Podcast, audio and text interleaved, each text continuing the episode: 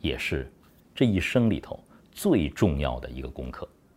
我们把选择权交给孩子们吧，作为他的伙伴，作为他的父母和导师，我们和孩子摊开来，所有的资源，所有选择的可能性，我们可以讨论，但最终的决定是孩子做出的。您能做到吗？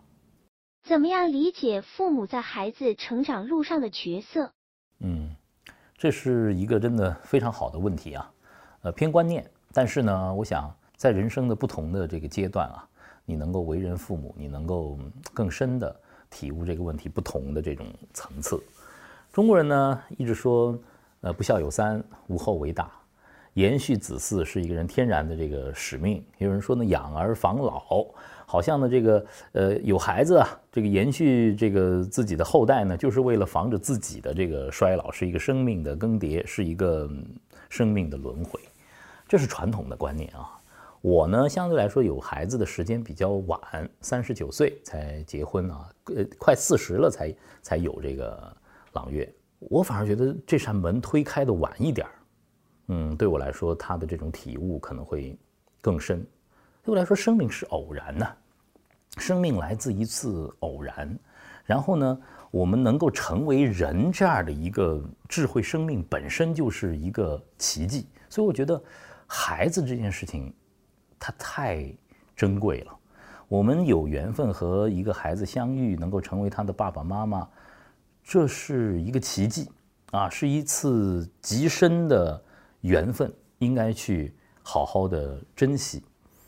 另外呢，在陪伴孩子的这个过程当中呢，我也发现其实父母的角色和责任呢也是很丰富的，在不同阶段它会变化的。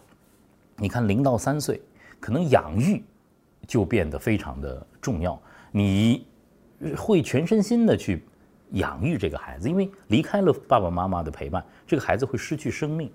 那到了嗯三到七。这个阶段，孩子渐渐的独立了。我觉得在这个时候，孩子他需要的是一种，是一种尊重，是一种平等的一个关系。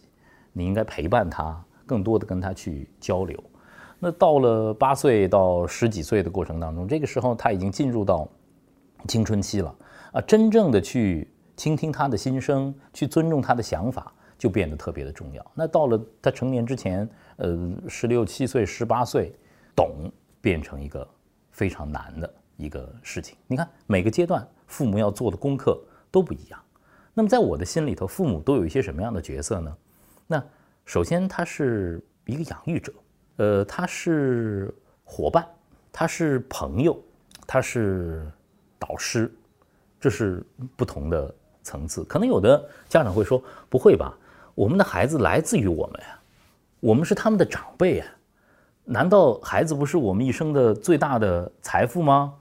这样的话没错，但是呢，好像又有一种掌控的感觉啊。孩子是我们的，是我们的财富，在我的心里头，孩子是我们的，但也不完全是我们的。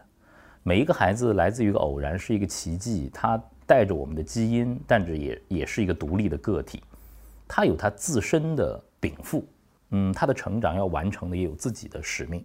当然，一个孩子进入社会之后，他也。成为一个独立的人，他也会成为一个社会的公民。这个时候，父母其实和他的关系就渐渐的疏离了。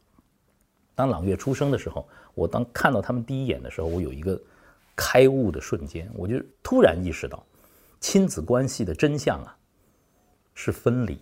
妈妈分娩以后就完成了第一次分离，她已经成为一个独立的人了。今后其实我们都会目送。